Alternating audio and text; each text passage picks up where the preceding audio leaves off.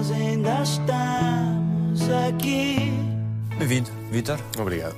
Eu acho que com a Fátima, se tu ordenhares umas cabras, começares por aí e tal, fazer um queijinho, se calhar a coisa é mais fácil, não? Sim, eh, sabes que o Guilherme é uma alma muito caridosa e muito amorosa. Eu acho que ele é capaz de tudo pela Fátima, porque ele gosta mesmo de todo o processo da conquista e dos queijos e da farinha, e isso dá-lhe algum alento para estar ao lado da Fátima. Portanto, É como que afrodisíaco.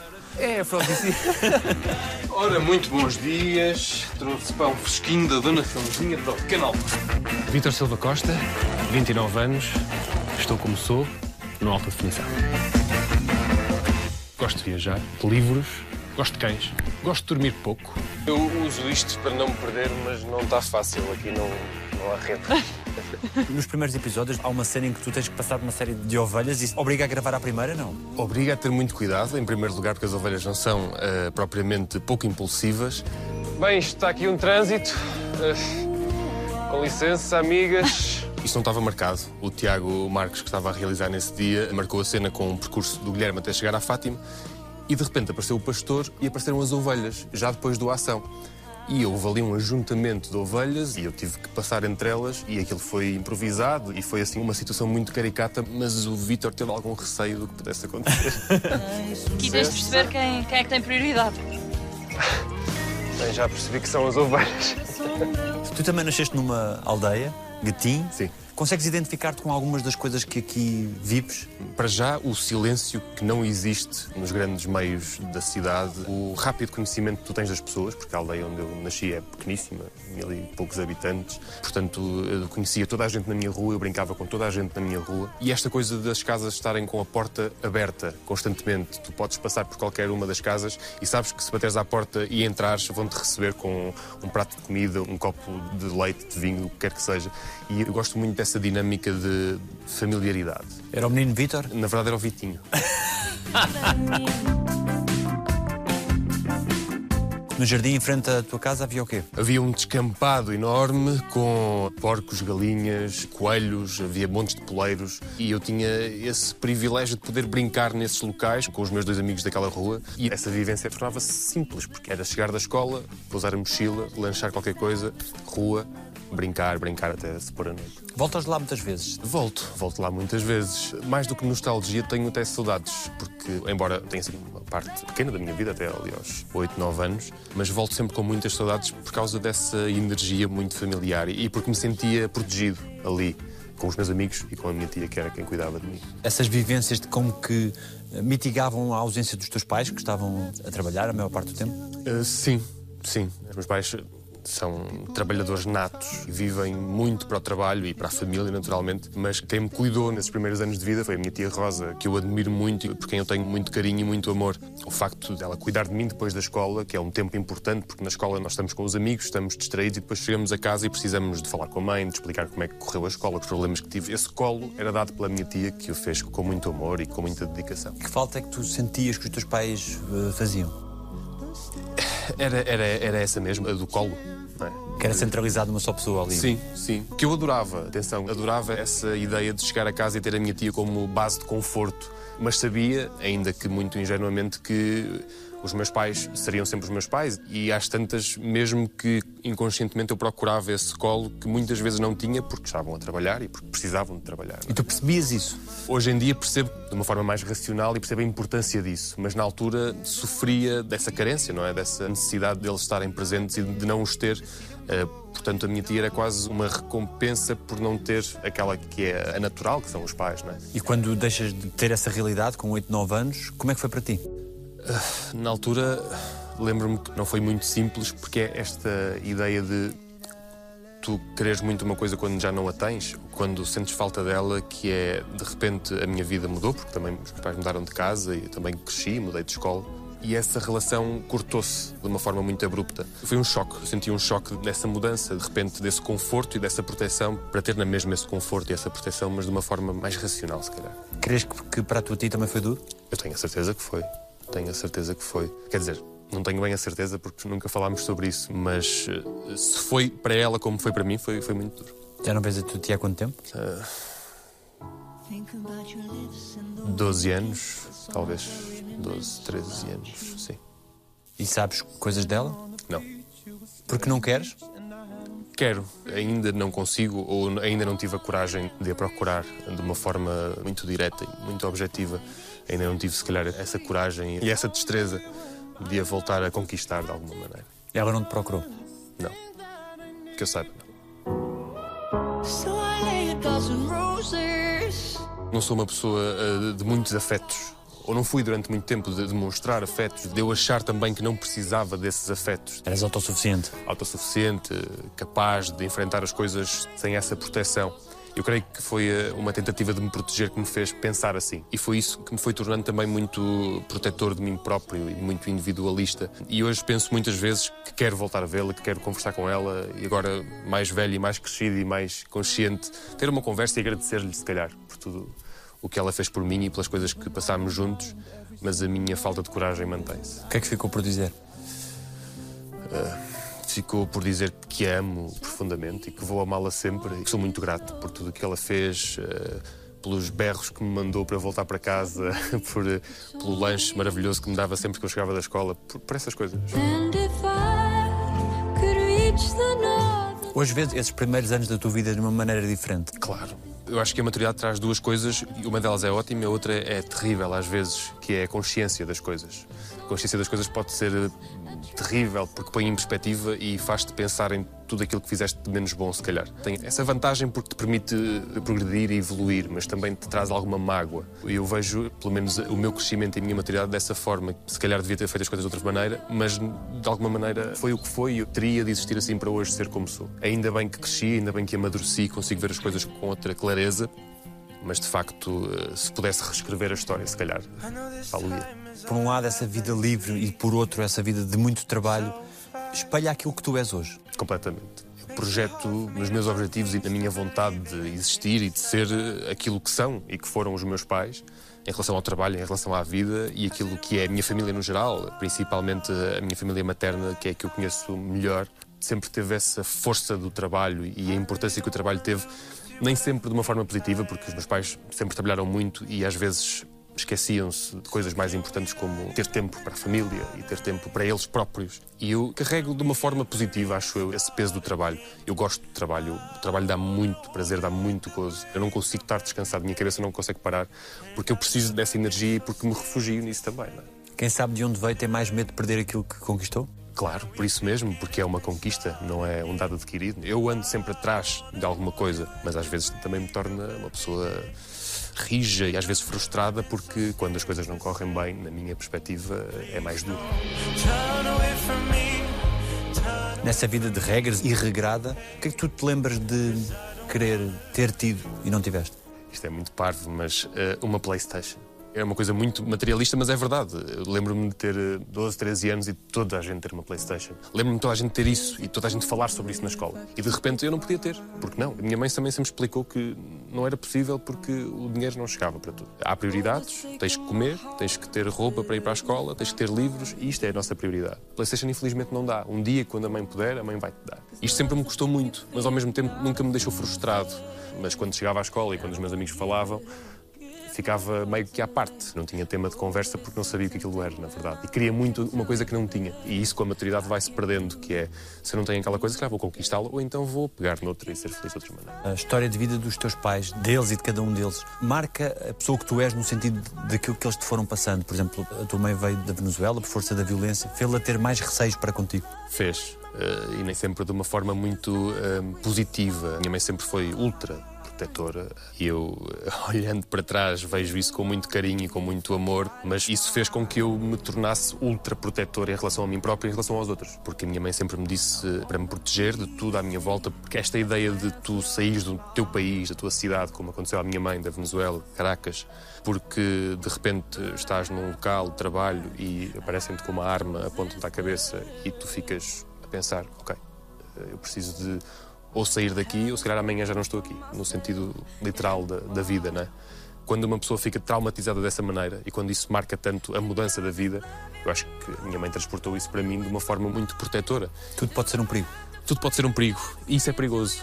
Porque na verdade nem tudo é um perigo. Eu fui-me construindo a pensar sempre que o perigo era iminente. E não estou a falar de crime, não é? Mas coisas muito pequenas. E isso fez-me ficar completamente armado. Era-te fácil confiar nos outros? Não. Ainda hoje, às vezes, é difícil e já passou tanto tempo e já consigo ver as coisas com mais clareza, mas não foi nunca um processo simples, o da partilha, o da confiança. E essa autoproteção, crees que também te foi útil em alguma medida? Eu acho que sim, porque me permitiu, de alguma maneira, uh, focar direto a um objetivo que às tantas se tornou muito claro na minha vida, que é esta ideia da formação e do meu trabalho como ator e daquilo que eu pretendo para a minha vida e para o meu trabalho e a importância que isso tem para mim. Essa proteção tornou-me, de uma forma negativa, mais individualista, mais uh, senhor de mim próprio, mas essa proteção deu-me, pelo menos, estrutura. Do teu pai tens o quê? O meu pai tem o olhar dele que é sempre muito meigo e muito infantil, que é uma coisa que eu adoro no meu pai. E tenho momentos muito importantes. Foi o meu pai que, que me levou pela primeira vez a, ao futebol. Foi o meu pai que me deu um dos melhores abraços de sempre que eu tive. Que abraço foi? Foi um Benfica Sporting. O jogo estava empatado e a poucos minutos do fim o Benfica faz o 2 a 1 e o meu pai ficou tão feliz, e eu também, mas eu não percebia aquela dinâmica do futebol ainda. Ele abraçou-me com tanta força, tanta força, como nunca o tinha feito. E eu percebi naquele momento que nós éramos mesmo próximos, que era uma coisa que eu ainda não tinha sentido, nem com ele, nem com ninguém, provavelmente. Não sei se aquele abraço foi longo ou se não foi, mas aquele abraço para mim durou horas. Foi mesmo muito. hum, aproximou-nos ali muito. E eu, curiosamente, a partir daquele momento comecei a ver o meu pai de outra forma, de uma forma mais humana, se calhar, e comecei a acreditar que ele me protegia também. Porquê é que nunca tinham dado esse abraço? porque eu também se calhar não me fui permitindo a isso e porque eu acho e posso estar redondamente enganado mas tanto eu como os meus pais nunca fomos pessoas de muitas manifestações de afeto Ahm, pelo menos físicas e através da palavra nunca fomos eu tenho esta memória dos meus pais meus pais sempre tiveram atos de bondade e de afeto e de amor muito claros que eu percebia dizer amo-te por exemplo ou dizer gosto muito de ti já era mais complicado. Quando os teus pais se separam, isso é também um choque para ti? É porque, hum, embora eu já estivesse à espera, porque não foi uma ruptura imediata, foi um processo que se foi arrastando ao longo de um, dois anos, em que os meus pais passaram de estar juntos e felizes na minha cabeça e durante um ano deixaram de se falar e só discutiam e eu estava ali no meio a, a servir de quase de pombo correio entre uma facção e outra. Quando eu percebi que de facto eles não iam estar mais juntos, pelo menos naquele momento era, essa era a decisão, isso tornou-me ainda mais enclausurado. Ou seja, eu, eu auto-enclausurei-me ainda mais porque percebi naquele momento e achei naquele momento que a minha vida ia mudar radicalmente e que a partir dali eu teria de ser autossuficiente. Eu teria de tomar as minhas decisões, eu teria de seguir uh, os meus objetivos sem ter e sem precisar de depender de- deles, porque o que eles estavam a passar era mais importante do que eu. E eu teria de seguir por outra via que, que não me fizesse sofrer também. Quando a casa está a ser construída e sai um, um pilar, como é que fica a estrutura? Fica bastante fragilizada porque nessa estrutura, entretanto, apareceu uma outra figura que é o meu irmão. E o meu irmão, que eu amo como não amo ninguém e tenho uma sensação e um sentimento de proteção gigantesco. De repente eu senti-me como, ao abandonar e à queda da estrutura e ao meu afastamento dessa estrutura, senti que ficou ali uma peça ainda mais frágil do que todos nós, que era o meu irmão. Ele é mais novo do que eu, 10 anos, e numa altura muito crítica da vida dele, as coisas eh, caíram, destruíram-se. E eu também senti alguma culpa em relação a isso. Há uma perda de encantamento. Os super-heróis que são os pais passam a ser humanos aos olhos de um miúdo de 16 anos, tinhas? Sim, passam a ser humanos porque esta ideia do super-herói é esta ideia de indestrutível, não é? De que nada os consegue abalar. Porque eu até achei, isto é, é muito ingênuo, mas é uma coisa que acontece muito, que é, eu achei até certa altura que as coisas só aconteciam aos outros. Os pais dos outros é que se separavam, o familiar dos outros é que ficava doente. E de repente essa ideia e essa figura do super-herói eh, cai porque estava a acontecer à minha frente, não é?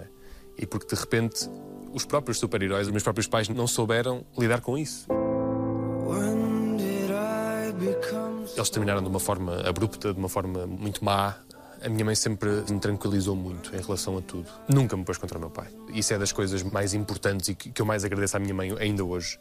Porque eh, as coisas terminaram de uma forma mesmo feia e a minha mãe sempre me disse: eh, Eu e o teu pai não estamos juntos, não vamos estar, não é possível, aconteceram coisas muito más, mas é teu pai, será sempre o teu pai e ele é um ótimo pai para ti. Portanto, vais olhar sempre para ele e vais encará-lo da mesma maneira como se nós fôssemos felizes hum, e estivéssemos juntos. E isso na altura causou-me alguma confusão, porque eu achei sempre que para alguém se separar só uma pessoa é que tinha responsabilidade e achava na altura que era o meu pai. E essa energia da minha mãe de unificar, não é? E de, de, mesmo no caos, cons- conseguir criar alguma harmonia, foi muito importante para mim, porque eu hoje olho para o meu pai de uma forma com, com amor, como meu pai. E se calhar se ela não tivesse feito isso, hum, eu provavelmente não falaria com o meu pai hoje em dia, porque o acusaria sempre dessa ruptura. E talvez esse tenha sido o ato de amor mais importante que a minha mãe teve para comigo. O que era ser feliz para ti nesse tempo? Estar longe de casa? Estar longe de casa. Quanto menos tempo estivesse em casa, melhor. Eu passava muito tempo na escola, no futebol, e era muito feliz porque gostava de lá estar e porque sabia que, ao estar lá, era menos tempo que estava em casa e que estava a ouvi-los a discutir ou, ou, acima de tudo, por ter que lidar com o problema. Que ainda hoje eu estou a, a apanhar os cacos dessa maneira de ser que é enfrentar de facto o problema. E os filmes e os livros eram bons refúgios? Essencialmente os filmes. Aliás, foi o cinema que marcou a minha mudança de vida em termos profissionais e, de, de, objetivos. Eu, eu, jogava, eu jogava a bola durante muitos anos e achava que aquilo ia ser a minha vida. E de repente as coisas mudaram drasticamente e o cinema começou a ter muita influência na forma como eu via as coisas. A primeira vez que eu senti arrepios e que, e que me emocionei durante vários anos foi uh, a ver um filme, foi a ver o Casablanca, que é uma coisa como para um miúdo de 16 anos não, não faz grande sentido, mas de repente começava a refugiar-me nos filmes e, e às vezes nos livros e nunca pensando na profissão como ator, estando em casa, fazia-me sair de casa, porque fechava ali numa redoma. O que é na tua vida a tua Paris? Vim buscar a frase do, do Casablanca. Talvez seja uh, a, a, ideia de que terei sempre o abraço, da minha, o, o abraço, ou pelo menos o braço da minha mãe. Posso sempre lá regressar posso sempre lá voltar, posso sempre tê-la, é? mesmo que ela não me diga às vezes e mesmo que eu não lhe diga que sei disso, eu sei que posso sempre lá voltar. Fala-me de um jogador célebre das camadas jovens do Porto que era um. Como é que é? Bate neles. Bate neles. Uh, portanto, o Bate neles era um jovem defesa central das camadas jovens do Futebol Clube do Porto que era um central intenso, acima de tudo intenso. Intenso é uma boa expressão. É uma, porque, porque, era justo, era um central justo. Justo por ser próximo, justinho. Justo porque, por, pela justiça da situação, não próprio pela lealdade. Eu sou benfiquista, mas lembro-me, na altura, quando jogava a bola, havia um central que estava em, em fase final de carreira, que era o Jorge Costa, que jogava no Futebol Clube do Porto. Meigo. Meigo, Meigo, simpático, aliás, com, com um ar muito, muito simpático. E eu gostava da forma dele jogar, porque sentia sempre que os outros saíam mais magoados do que eu. Eu, eu precisava daquela sensação, sabes? Uh, e começaram-me a chamar bate neles porque comecei a adotar comportamentos do Jorge Costa. O que é que tu fazias assim de malandrices? Era joelhos às vezes nas costas, cotovelos também assim nas costas, sem ninguém ver. Ele vem a correr e leva com o cotovelo. Sim, imagina. O cotovelo já lá está, Já lá está. Portanto, tu não tens, não tens responsabilidade. Estás parado, fazes assim, costas a cabeça atrás e ficas assim com o cotovelo. Portanto, isso faz com que as costas do adversário se magoem, não é? E depois algumas palavras uh, bastante simpáticas também surgiam. E uns beliscõezinhos? Ah, há uns beliscões, há uns beliscões, mas eu, eu era acima de tudo cotovelo. A minha cena era cotovelo. cotovelo. Tu achavas que a tua vida passaria pelo futebol, até à lesão? Sim, achei mesmo porque jogava no Futebol Clube do Porto, porque o feedback era muito positivo, eu gostava de me jogar, sentia-me confortável nisso. E de um momento para o outro eu tenho uma lesão, uma coisa simples no pé, chato como sou, não liguei muito e continuei a jogar e a treinar, até que a lesão piorou. Fui operado e o médico disse-me que eu poderia continuar a jogar, mas nunca iria estar a 100%. Estava com o meu pai no hospital e lembro-me perfeitamente do médico dizer isso e eu dizer: então se é assim, não vou querer jogar mais, porque se não é para estar a 100%, não, não dá não vou conseguir lidar com a falha, com o fracasso, com a fragilidade, não consigo. E tive que cortar radicalmente. E isso foi doloroso. Gosto do cheiro da primavera quando chove. Não gosto de cadeiras sem braços. Gosto de rock and roll. A chegada a Lisboa para ti foi especial? O dia da chegada? Lembro-me perfeitamente disso. Eu saí do comboio no Oriente e era fim de dia. Quando saí do comboio e quando cheguei, quando pousei os pés na estação, houve uma sensação qualquer de leveza. Ok, a partir de agora a minha vida é outra. Com todos os medos e com toda a fragilidade que isso pudesse ter e que tinha, Mas eu senti que naquele momento alguma coisa estava a mudar. Eu estava a mudar e eu queria muito aquilo. Eu precisava muito daquilo, acima de tudo. Isso foi fundamental para mim. Cortar esse laço para a tua mãe não deve ter sido fácil, deixar o seu miúdo. Não foi porque não foi nada programado, na verdade. Foi mais uma vez uma ruptura. Não foi, mãe, eu vou ali uns meses a Lisboa e já volto. Foi, eu vou, ponto final. Depois logo se vê o que é que vai acontecer. E acredito que isso para a minha mãe tenha sido doloroso, porque eu acho que a minha mãe nunca acreditou que eu ficasse. Eu acho que ela sempre achou que eu viria, ficaria, mas que voltava sempre. E acho que o facto de nunca termos conversado sobre isso na altura a magoou muito. E isso foi um erro que eu cometi também, porque devia ter sido mais claro com ela. Mas de facto eu precisava disso, precisava de agir daquela voar. forma, de voar. Foste dando notícias? Não. Nos primeiros tempos, não. Porque eu tive medo de, ao dar notícias, ao voltar ao contacto com a minha mãe, de vacilar e de voltar. E de me meter no comboio e voltar para trás. Eu precisava de fortalecer o meu caráter, precisava de ganhar eh, força para continuar. Porque se voltasse para trás, eu ia ser infeliz.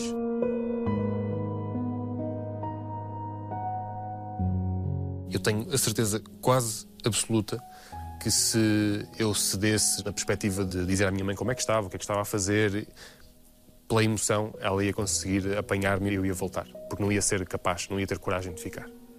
Por ela e pelo meu irmão, essencialmente. Como é que contaste ao teu irmão que vinhas para Lisboa? Não contei. Não contei. Foi exatamente o mesmo processo da minha mãe. Eu rompi com toda a gente.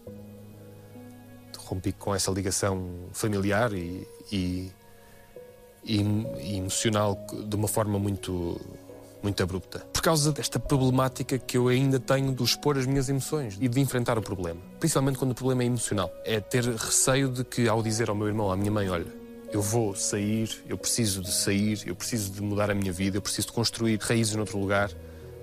Tinha medo da reação deles, tinha medo da minha própria reação em relação a isso, tinha medo de lidar com isso, Deles acharem que estavas a ser egoísta? deles acharem que estava a ser egoísta, quando na verdade eu tornei-me egoísta por causa disso. Porque eu sei que se eu tivesse falado com eles, podiam ficar chateados, podiam ficar tristes, eu ficaria também, mas sei que estava a partilhar com eles. E o facto de não o ter feito, isso sim, tornou-me bastante egoísta. E esse egoísmo transportou-se para outras coisas da minha vida depois, porque essas capas foram-me tornando um bloco. Um dos grandes amores da tua vida é o teu irmão. Seres uma referência para ele, seres o ídolo dele, traz-te que sentimento? Orgulho, muito orgulho. Eu, eu amo o meu irmão. E, aliás, o meu irmão também é, é uma referência para mim. Um miúdo com 18 anos, eh, primeiro ano de faculdade, notas maravilhosas na escola. Ele tem aulas de manhã até ao fim da tarde, tem treinos todos os dias, dá treinos a crianças de 8 anos e 11 anos. É um miúdo incrível, com uma dedicação e com muito amor para dar. Como é óbvio, ele vê o que eu faço e tem muito orgulho, mas ele tem este desligar. Ele não quer ser ator, não tem pretensão nenhuma de o ser. Ele quer desporto, desporto, desporto. E eu carrego um peso que é mais ou menos inútil, mas carrego o peso do abandono em relação a ele. Porque na altura da minha partida para Lisboa, eu senti que o tinha abandonado numa altura em que ele mais precisava. E se calhar não tenho que ter esse peso, mas sempre senti isso e ainda sinto isso hoje mas cada vez mais estou com ele, cada vez mais vou ao Porto ter com ele, cada vez mais tento fazer coisas com ele que sei que o fazem feliz. Ele é literalmente o meu melhor amigo. Eu sei que posso confiar nele, nós falamos todos os dias, mesmo que seja enviar vídeos parvos ou, ou dizer coisas absurdas. Com ele e com a minha mãe, eu falo todos os dias. Alguma coisa que o teu irmão te tenha dito que nunca tenhas esquecido? O meu irmão também é como eu, de poucas palavras, de carinho e de afeto, mas o meu irmão disse-me já há algum tempo, depois de um espetáculo de teatro que eu fiz, que quando olhava para mim sentia que eu era feliz e que tinha orgulho em mim. Uh, isso já me chega. Sendo os teus mais de gestos do que de palavras, que gesto é que foi mais importante do que palavras? Lembras-te de algo em particular? Lembro, lembro de, da minha mãe, quando eu regressei uh, outra vez a casa, depois de largos meses uh, fora, sem grandes notícias. Eu achava que a minha mãe naturalmente ia cobrar, ia julgar, ia perguntar porquê. É? E a minha mãe abriu uma porta, tinha o jantar preparado, tinha um, um bom vinho, boa comida e um abraço. Sem julgamento. Sem julgamento. E nunca falámos sobre isso. Que é também outro problema, mas foi o maior gesto de amor que a minha mãe teve porque não estava mesmo nada à espera daquilo. Porque Ela tinha todo o direito de me julgar, de me cobrar, de colocar questões. E não o fez, porque sabia que provavelmente aquilo era mais importante para mim. O voltar a casa e sentir conforto era mais importante do que levar com uma avalanche de julgamentos. Começaste a viver sozinho com 17 anos, é? Sempre tiveste alguma destreza para a cozinha? Ou tiveste que ter? Tive que ter, tive que ter. Não tinha, naturalmente. A minha mãe sempre cozinhou muito bem, eu não tinha qualquer eh, jeito para a cozinha, mas tive que ter rapidamente. Aliás, comecei com uns congelados básicos, não deixa de ser destreza, É quê? porque É é, preciso saber pôr a temperatura certa no micro-ondas. Qual é a temperatura? Qual é, é a temperatura desta lasanha? Não sei. Não se faz ter- sozinha. Não se faz sozinho. Não se faz sozinho. Deve ter estragado umas três ou quatro. Acabei por passar fome alguns dias, mas as coisas começaram a correr bem e eu comecei a ter também curiosidade pela cozinha e comecei a desenvolver algum afeto e alguma destreza na- nos cozinhados. Tipo quê? sai um, um salmão, um salmão assim, bem cozinhado e bem temperado com uma batata a murro. Um azeite e um sal, um alecrim por cima, que é para dar aquele travo mais agressivo, também para juntar à batata. Não tem como dar errado, não é? Não tem como dar errado. Depois também vai ao forno e é um prato que serve para tudo. Serve para comer sozinho, serve para servir a alguém que vá à tua casa. Quando Para impressionar. Para impressionar. É saudável. É saudável e é bonito. É um prato que é bonito porque tem cor. O alecrim é verde, a batata assim mais amarelada e o salmão tem aquela cor. É? Portanto, para impressionar é ótimo. O que impressionava bastante era tu também a trabalhares num café, parece. é? Quando tivesse que fazer ali um trabalhinho de. Sim, sim. Eu, eu comecei a trabalhar no Café da Garagem, no Teatro da Borda, ali na Costa do Castelo. Quando vim para Lisboa, para o Conservatório, para a Escola de Teatro e Cinema, não tinha cá ninguém, precisava de, de trabalhar para me sustentar. E serviu-me para uma coisa essencial, que foi para me libertar um bocadinho desta energia mais individualista. Ter que comunicar, ter que ser empático, ter que servir. Estavas nas mesas. Estava nas mesas, sim, que não correu bem eh, a certa altura, mas eh, aliás, as primeiras três, quatro vezes em que servi à mesa, os pratos eh, caíram, os copos partiram, jorrei vinho para cima dos clientes, foi assim uma aventura. Mas foi muito importante para mim. E não tem a ver com lições de humildade, tem mesmo a ver com esta ideia de eu saí da minha cidade, vim para outra e preciso de me estruturar e preciso de definir objetivos e preciso de ter alguma segurança nisso. Portanto, eu vim para a escola de teatro, sem trabalho, vim para estudar e precisava de trabalhar para me sustentar. E foi basicamente isso. Eu estudava e trabalhava para conseguir estar no sítio onde queria estar. Racionalizas em demasia a tua vida, a tua profissão. Sim. Isso é um peso? É, é. Às vezes é. Eu cada vez mais tento que isso não aconteça, porque sei que às vezes é um peso. O trabalho para mim tem muita importância. Se eu estiver a trabalhar, se eu estiver com projetos bons, se eu estiver a trabalhar muito, eu sou muito, muito feliz. Se eu estiver a trabalhar menos, a minha vida começa a ficar eh, desorientada. Eu próprio começo a não saber o chão que piso. E isso vem da racionalização das coisas, de muitas vezes não estar no presente. E tento contrariar isso. E cada vez mais contrario isso Fruir o momento. fruir o momento, que é uma coisa que eu ainda tenho às vezes dificuldade, mas que tive muita dificuldade durante muito tempo, porque precisava sempre de ter algumas garantias do que aconteceria amanhã, ou depois de amanhã, ou para o ano. E isso não me permitia nunca viver o momento. E vivia sempre numa tensão emocional e física que não me permitia viver o momento e não me permitia escutar os outros e estar e partilhar coisas, porque vivia sempre nessa ânsia de que o amanhã vai ser melhor do que hoje mas eu não sei exatamente o que é que se passa hoje porque não estou cá, não estou a existir neste momento. E estás hoje em que momento da tua vida? Estou numa fase em que me sinto capaz de, de olhar para as coisas de uma forma mais serena e mais capaz, que já construí algum caminho, mas pouquíssimo, para aquilo que eu ambiciono e que gostava de conquistar.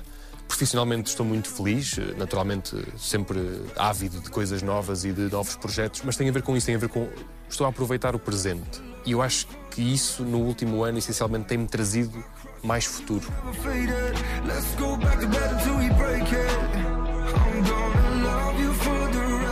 Eu refiro, mas eu, eu não passo sem vocês. Sendo tão recente, como é que tu, integrando este elenco, como é que se lida com a partida de alguém forma tão brutal como da Maria João? É tudo muito recente.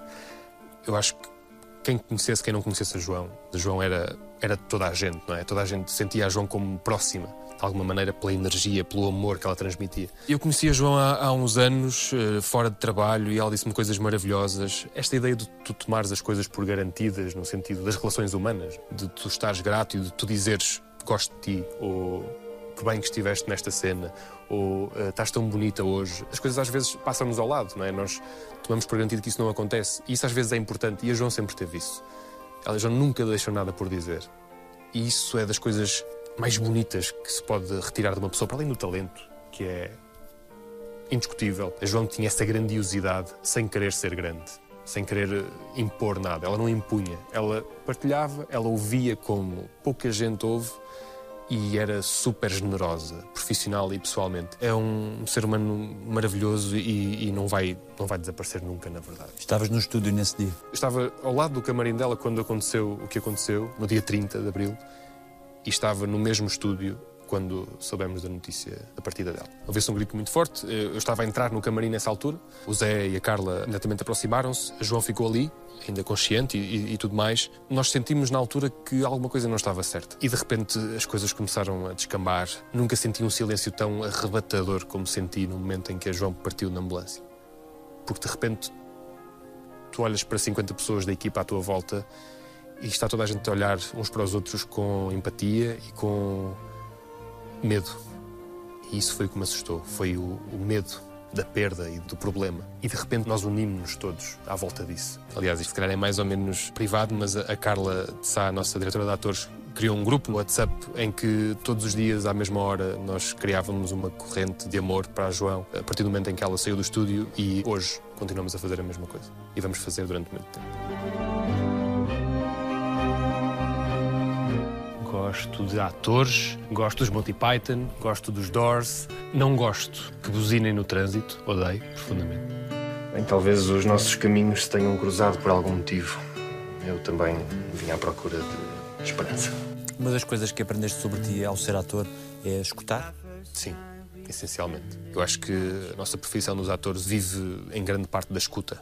Porque a escuta é transversal a montes de coisas. No sentido literal, de tu ouvires e de aprenderes com isso. Na contracena é das coisas mais fundamentais. E essa escuta permite seres melhor na contracena, permite aprenderes com mais facilidade, permite estar no presente. Porque se tu escutares, estás a viver o presente. Se fizeres de conta que escutas e que ouves, já estás a construir uma coisa fora, na forma. Portanto, a escola de teatro, as formações, trouxeram-me isso, trouxeram-me disciplina e, acima de tudo, a escuta. Aceita este anel como prova do meu amor. Acho que o meu trabalho é muitas vezes, sobretudo, aquilo que não é o trabalho do ator. E há esta frase muito conhecida que é: o caminho faz-se caminhando. Eu não procuro chegar ao ponto B, eu procuro é fazer este percurso do A ao B de uma forma consistente. E o facto de estar a aprender eh, francês já há um ano e qualquer coisa, de estar também na equitação já há algum tempo, tudo isso são coisas que eu acho que acrescentam ao meu trabalho de ator por necessidade. Um dia que tenha projetos em que envolva a língua francesa ou o trabalho com cavalos, mas também porque me permite ter contacto com outras pessoas, conhecer os cavalos. Enfim, o conhecimento fascina-me. Vamos, chega de treinar. Dá um abraço ao pai. Oh, campeão! Que conselho te foi fundamental? Há um do Severino Mota? sim. Há um do Zeferino Mota, sim. O Zeferino, que é professor de História do Teatro, que foi meu professor de História do Teatro na Academia Contemporânea do Espetáculo no Porto, ele disse-me uma vez uma coisa que é: não queiras parecer nada. Tenta só existir. Porque isso já é suficiente. Porque se tu quiseres parecer, vais ser outra coisa. Se existires, podes não agradar. E não vais agradar de certeza a toda a gente. Mas se tiveres a leveza do existir, vais ser muito mais feliz. E eu fiz isso durante muito tempo. Tentei fingir muitas vezes aquilo que não era. Menti várias vezes em relação àquilo que era ou que queria ser. Tentei ser uma coisa que não era, para ter o consenso de toda a gente. Eu tentei que toda a gente gostasse de mim porque eu precisava que toda a gente olhasse para mim de uma forma positiva. Quando, na verdade, isso é tão pequeno, não é? Porque se tu estás a construir uma capa à tua volta e estás a construir uma imagem de uma coisa que tu não és, rapidamente vai cair, não é? Rapidamente vai desaparecer. E eu não era feliz assim. Essa forma tornou-me demasiado racional. Porque ao parecer ser, eu tinha que ter exatamente na cabeça tudo aquilo. Às tantas, tu dizes uma coisa a uma pessoa e tens que dizer a mesma coisa à outra. Porque senão, de repente, aquelas duas pessoas falam e se eu disser coisas diferentes porque estava a tentar parecer, não faz sentido. E se eu existir só e se for só, não tenho que pensar nisso. Isso também fez com que eu deixasse de ser tão racional, porque estou só. Passaste a encarar os erros não como se eles não tivessem existido, mas pensando sobre eles. Houve uma coisa que me ajudou profundamente a isso, que foi fazer terapia. E a verdade é que a terapia é um estigma ainda, ou seja, a saúde mental ainda é uma problemática e é um tabu muitas vezes, mas é fundamental. Naturalmente é falar com alguém que não te vai julgar porque não te conhece de lado nenhum, não é? vai só escutar. E isso permitiu-me retirar algumas das partes da minha armadura para que pudesse ser mais inteiro. Eu acho que o que colaborou para isso foi eu falar com alguém e essa pessoa estar só a olhar para mim. E os momentos em que eu tive as sessões de terapia foi mesmo libertador nesse aspecto. Naturalmente que não resolveu os problemas, porque ninguém vai resolver os problemas por mim, a não ser eu. Eu é que tenho que resolver os meus problemas. Mas esses momentos permitiram olhar para os problemas de uma forma talvez mais disponível. Ou seja, eu estar mais disponível para os enfrentar, ou pelo menos para pensar sobre eles. Os erros também são caminho? Acima de tudo. Vale a pena arrepender-nos desses erros? Vale a pena pensar sobre eles. Arrepender não tenho a certeza. Eu vi uma entrevista há pouco tempo do Anthony Hopkins que perguntavam se ele se arrependia do que tinha feito ao longo da vida. Ele dizia que não, porque não podia estar constantemente a viver na expectativa de alguma coisa que não foi. Porque isso é pesado, não é? Tu arrepender-te de uma coisa não a podendo mudar pode tornar-se pesado. Agora, pensar sobre ela no presente e tentares construir alguma coisa de futuro, isso é mais agradável. Por isso é que eu acho que não me arrependo porque já não faz sentido, já aconteceu, já não vale a pena viver com esse peso. E eu vivi durante muito tempo com o peso do arrependimento e da culpa e dos erros. E isso tornou-me muito frágil. Em que é que nós somos egoístas na relação com os outros? Quando não escutamos, quando temos as prioridades trocadas, porque numa relação, e neste caso amorosa, foi nas que eu cometi talvez mais erros, quando estamos constantemente num sítio que não é o da relação, quando estamos constantemente a olhar para o lado, quando estamos constantemente a querer camuflar as coisas, quando estamos constantemente a tentar não incluir a outra pessoa na nossa vida, mas estamos com ela porque dá jeito, porque é bom, isso torna-nos egoístas e torna-nos cruéis. E eu fui assim durante muito tempo e ainda estou também a apanhar os resquícios dessa minha forma de ser e de estar, porque eu magoei algumas pessoas de uma forma muito intensa, muito pesarosa. E sei que foi pela minha atitude imbecil em muitas ocasiões. Quando tu começas numa relação a olhar para o lado, olhar para o lado para outra pessoa. E quando não consegues ser sincero em relação a isso, porque isso pode acontecer naturalmente, mas se fores sincero, as coisas resolvem-se ali. Quando numa relação mentes sobre onde foste, porque não queres que a pessoa pense que tu foste a outro sítio, ou que foste àquele sítio para alguma coisa mais, quando tu deixas de ser íntegro, ou seja, nós estamos com uma pessoa, é porque gostamos dessa pessoa, gostamos de estar com ela e porque queremos partilhar coisas com ela. E a partir do momento em que essa partilha começa a bater numa parede e que começa a ser uma coisa individual de eu quero gerir a relação da maneira que me apetece, eu vou-te dizer onde vou, como me apetece, eu vou olhar para o lado, para outra rapariga ou para mais duas ou três, como me apetece, e tu não tens nada a ver com isso, mesmo estando numa relação, aí é um ato de egoísmo tremendo, porque deixa de ser a dois, deixa de ser amor, ou deixa de ser eh, cumplicidade, passa a ser eh, quase interesse, eh, quase egoísmo. Foi porque nunca soube olhar-te. Naturalmente, todos cometemos erros e todos podemos melhorá-los, podemos pelo menos melhorar o nosso comportamento. Mas eu sei que as minhas atitudes e os meus comportamentos foram mesmo cruéis em dada altura. E não tem só a ver com olhar para o lado para outra rapariga e achar graça a isso. E achar que sou um, um e que sou incrível nesse aspecto. Tem a ver mesmo com olhar nos olhos e com partilhar. Porque eu cada vez mais sinto que sozinho não sou ninguém. Mesmo estando ou não estando numa relação, não é disso que se trata, mas quando não partilhas alguma coisa, mesmo que essa coisa seja dolorosa para ti, que te ponha num sítio frágil, se não partilhares, vai ser uma autodestruição total. És de grandes gestos românticos Não, e de verbalizar eh, o amor. também não. É fácil lidar contigo? Não. não é. Não é. Eu sei que não é. Eu não sou de grandes gestos românticos, mas eh, de repente há um dia em que eu faço uma coisa belíssima. Um salmão com... Um salmão com batata a murro. Não, mas é verdade, eu não sou muito criativo em termos de gestos românticos, mas sei que de vez em quando consigo ter um, um gesto que seja importante e que seja relevante para aquele momento, dependendo da situação. Gosto de café, gosto de silêncio, não gosto de cogumelos, não gosto de whisky. O que é que sentes falta? Sinto falta do meu irmão, todos os dias, dos meus pais. Sinto falta de olhar para algumas coisas com mais ingenuidade, porque retiram peso à forma como nós olhamos para as coisas. Às vezes sinto falta disso, sinto falta de olhar e não saber o que, é que está ali a acontecer e de ver brilho em tudo. E sinto falta da comida da minha mãe, que é muito boa. Se te fosse garantida uma resposta a uma qualquer pergunta tua, o que é que tu quererias mesmo saber? Se eu vou conseguir Conseguir o quê?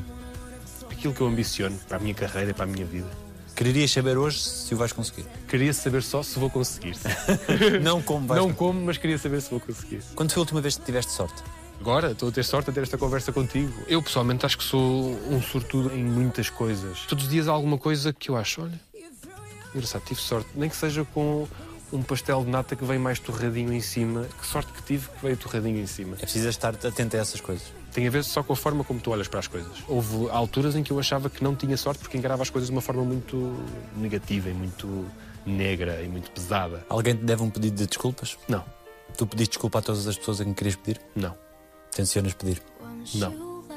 Não quero mais remexer no passado. Eu estou a dizer que não, mas se calhar vai acontecer. Não posso garantir que não o faça, mas eu gostava de resolver as coisas que tenho para resolver de outra forma, que não seja um pedido de desculpas, porque às vezes eu acho que a desculpa vem quase acompanhada de uma obrigação. Eu não quero sentir a obrigação de pedir desculpa, quero sentir a necessidade de colmatar o erro e de mudar a minha atitude ou mudar a relação. Portanto, eu acho que mais do que pedir desculpa, eu preciso de ser íntegro e de ser capaz de resolver as coisas de, de outra forma e não, e não ir ao passado buscar. O que é que é fazer-te mal? É dizerem que eu não sou capaz, seja do que for, não é só de trabalho que estou a falar, é dizerem que eu não consigo, é não me olharem nos olhos quando falam comigo, isso faz-me muita confusão, é não serem sinceros comigo. Curiosamente, é uma coisa que eu muitas vezes não fui com os outros. Por isso é que eu acho que me faz tanto mal, porque sei que já causei muita dor, porque fiz o mesmo. Qual foi a melhor coisa que disseram sobre ti? que eu era alguém que de facto se, se podia confiar, que eu era íntegro, que olhavam para mim e sentiam que me poderiam contar tudo, mesmo o mais ínfimo segredo, mas que saberiam que eu estaria lá para escutar sem julgamento. E conforta-me saber que alguém confia em mim, precisamente porque eu sei que não fui confiável durante alguns momentos. Quando me dizem que, ok, confio em ti, que é que dizem os teus olhos? os meus olhos dizem que, que, eu, que eu quero eu quero conquistar eh, muita coisa, que eu sou curioso, que, que quero manter essa curiosidade, que estou em constante procura ehm, e que me deixa muito sossegado. Eu espero que seja para sempre, mas que eu acho que nunca vou perder este entusiasmo, porque se algum dia eu o perder, alguma coisa está errada. Portanto, enquanto eu mantiver o entusiasmo, a vontade e esta necessidade de procura, eh, acho que vou ser muito feliz na minha vida e no, e no meu trabalho. Obrigado. Obrigado. Já está. Feito. Maravilha. Bate neles. Não é um nome incrível. É incrível, é Bate incrível. neles. É que mesmo qualquer adversário ficará assustado.